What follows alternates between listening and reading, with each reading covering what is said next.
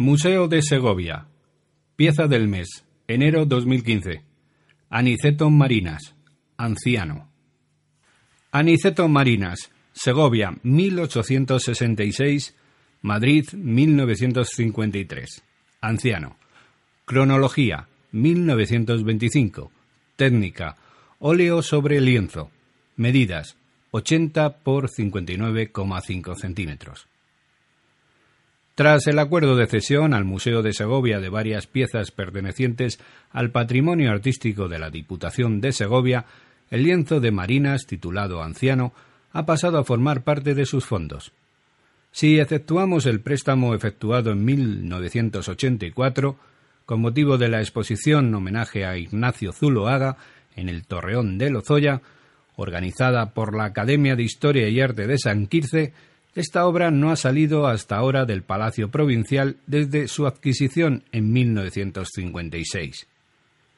Es, como la gran mayoría de sus obras de pincel, un lienzo prácticamente desconocido para el público en general. El autor.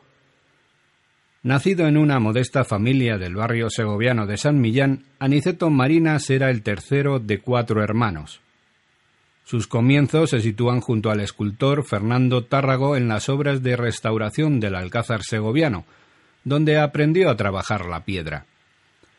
Pasó luego por la Escuela de Artes y Oficios, cuya junta directiva solicita en 1884 a la Diputación Provincial una pensión para el joven Marinas, dotado de una disposición natural para la escultura nada vulgar, gracias a la cual pudo desarrollar sus estudios en la Academia de Bellas Artes de San Fernando durante tres años. Posteriormente obtuvo la pensión de Roma y, tras cuatro años de estudio, volvemos a encontrarlo en Segovia. En Madrid le afloran los encargos, tanto oficiales como particulares. Ganan numerosos concursos para la erección de estatuas en diversas ciudades españolas, como las levantadas en Madrid, la estatua de Velázquez, la de Eloy Gonzalo, etc. Miembro de la Real Academia de San Fernando desde 1903, es por estos años cuando comienza su etapa más monumental. Sagrada Familia, monumento a Daoiz y Velarde en Segovia, monumento a las Cortes de Cádiz, Sagrado Corazón del Cerro de los Ángeles. De 1921 es la famosa escultura del comunero Juan Bravo en Segovia, levantada por suscripción popular y regalada por Marinas en lo que respecta a su trabajo. Aparte de la estatuaria monumental, también trabajó el retrato y, en los últimos años de su vida, la imaginería religiosa, Cristo de la última palabra, la soledad al pie de la cruz, la piedad. Como muestra de gratitud hacia la Diputación Provincial, su generosidad se hizo patente en las obras donadas por él a la institución de la que tuvo los primeros apoyos. Hermanitos de leche, autorretrato al pastel o cabeza de estudio. La pieza. Afirma Florentino Trapero que Marinas poseía un excelente espíritu de pintor que irradió a sus esculturas. Cierto es que no se dedicó únicamente a la escultura, sino que el trabajo de pincel fue una constante durante toda su vida artística. Estudios de cabezas, tipos, paisajes, etc., en los que dejó patente su dominio del óleo, pero sobre todo de la técnica del pastel. Las obras pictóricas que realizó durante años decoraban su taller madrileño de la calle Marqués de Urquijo.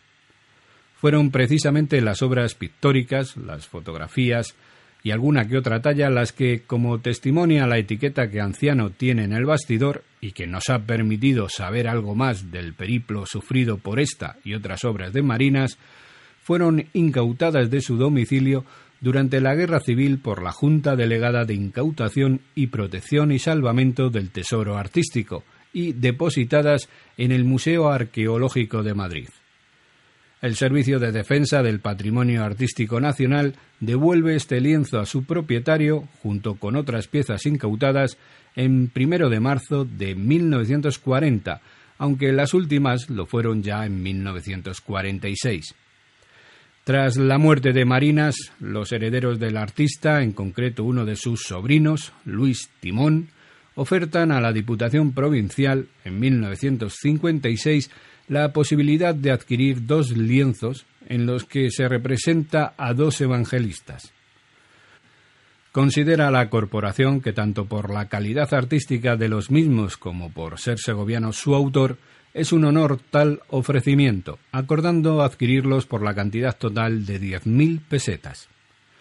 Esta obra, sin fechar, pero de madurez, de pincelada larga y suelta y con escasa materia, focaliza la atención del espectador en un anciano de mirada caída, representado en el centro, de algo más de medio cuerpo, sustentado únicamente por la atmósfera que lo rodea, sin ningún otro artificio que distraiga la atención de quien lo contempla.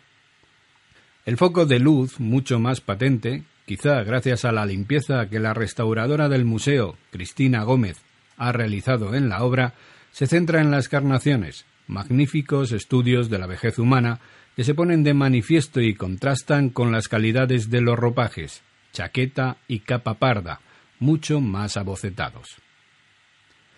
Texto Susana Vilches, Diputación de Segovia.